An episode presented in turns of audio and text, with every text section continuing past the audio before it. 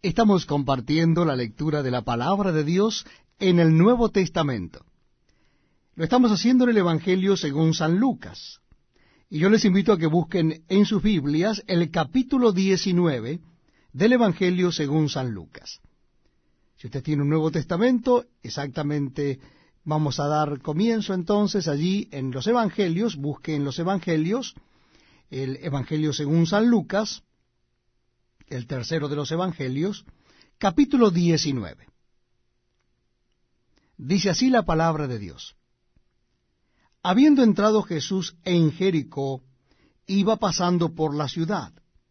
Y sucedió que un hombre llamado Saqueo, que era jefe de los publicanos y rico, procuraba ver quién era Jesús, pero no podía a causa de la multitud, pues era pequeño de estatura.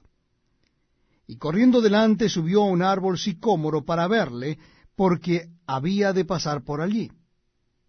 Cuando Jesús llegó a aquel lugar, mirando hacia arriba, le vio y le dijo, Saqueo, date prisa, desciende, porque es necesario que pose yo en tu casa. Entonces él descendió a prisa y le recibió gozoso. Al ver esto, todos murmuraban, diciendo que había entrado a posar con un hombre pecador. Entonces Saqueo, puesto en pie, dijo al Señor, He aquí, Señor, la mitad de mis bienes doy a los pobres, y si en algo he defraudado a alguno, se lo devuelvo cuadruplicado. Jesús le dijo, Hoy ha venido la salvación a esta casa, por cuanto él también es hijo de Abraham. Porque el Hijo del Hombre vino a buscar y a salvar lo que se había perdido. Oyendo ellos estas cosas, prosiguió Jesús y dijo una parábola. Por cuanto estaba cerca de Jerusalén, y ellos pensaban que el reino de Dios se manifestaría inmediatamente. Dijo pues, un hombre noble se fue a un país lejano para recibir un reino y volver. Y llamando a diez siervos suyos, les dio diez minas, y les dijo, negociad entre tanto yo vengo. Pero sus conciudadanos le aborrecían, y enviaron tras él una embajada diciendo, no queremos que éste reine sobre nosotros.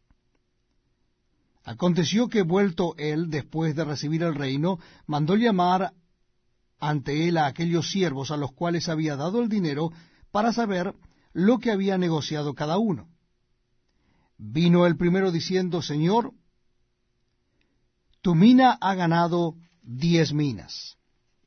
Él le dijo, está bien, buen siervo, por cuanto en lo poco has sido fiel, tendrás autoridad sobre diez ciudades. Vino otro diciendo, Señor, tu mina ha producido cinco minas. Y también a éste dijo, tú también sé sobre cinco ciudades. Vino otro diciendo, Señor, aquí está tu mina, la cual he tenido guardada en un pañuelo, porque tuvo miedo de ti por cuanto eres hombre severo, que tomas lo que no pusiste y ciegas lo que no sembraste. Entonces él les dijo, mal siervo, por tu propia boca te juzgo.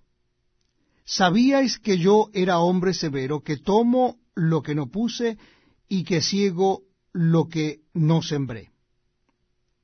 ¿Por qué, pues, no pusiste mi dinero en el banco para que al volver lo hubiera recibido con los intereses? Y dijo a los que estaban presentes, Quitadle la mina y dadla al que tiene las diez minas. Ellos le dijeron, Señor, tiene diez minas. Pues yo os digo que todo el que tiene se le dará mas al que no tiene, aun lo que tiene se le quitará. Y también a aquellos mis enemigos que no querían que yo reinase sobre ellos, traedlos acá y decapitadlos delante de mí. Dicho esto, iba adelante subiendo a Jerusalén. Y aconteció que llegando cerca de Betfagé y de Betania al monte que se llama de los olivos, envió dos de sus discípulos diciendo, Id a la aldea de enfrente, Y al entrar en ella hallaréis un pollino atado en el cual ningún hombre ha montado jamás, desatadlo y traedlo. Y si alguien os preguntare, ¿por qué lo desatáis? Le responderéis así, porque el Señor lo necesita. Fueron los que habían sido enviados y hallaron como les dijo. Y cuando desataban el pollino, sus dueños le dijeron, ¿por qué desatáis el pollino? Ellos dijeron, porque el Señor lo necesita. Y lo trajeron a Jesús, y habiendo echado sus mantos sobre el pollino, subieron a Jesús encima. Y a su paso tendían sus mantos por el camino.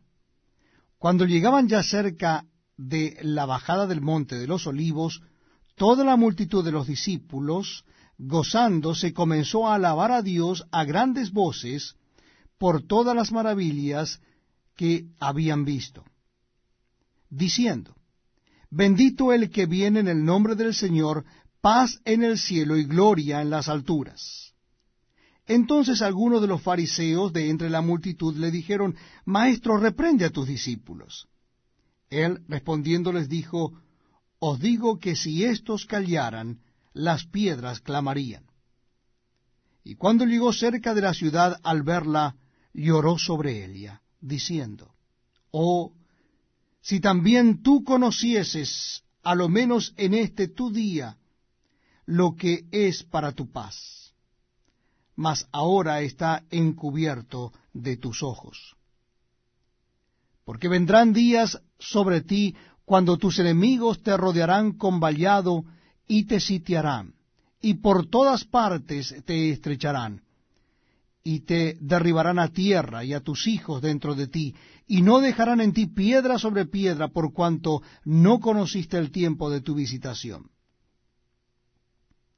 Y entrando en el templo, comenzó a echar fuera a todos los que vendían y compraban en él, diciéndoles, Escrito está, mi casa es casa de oración, mas vosotros la habéis hecho cueva de ladrones y enseñaba cada día en el templo, pero los principales sacerdotes, los escribas y los principales del pueblo procuraban matar.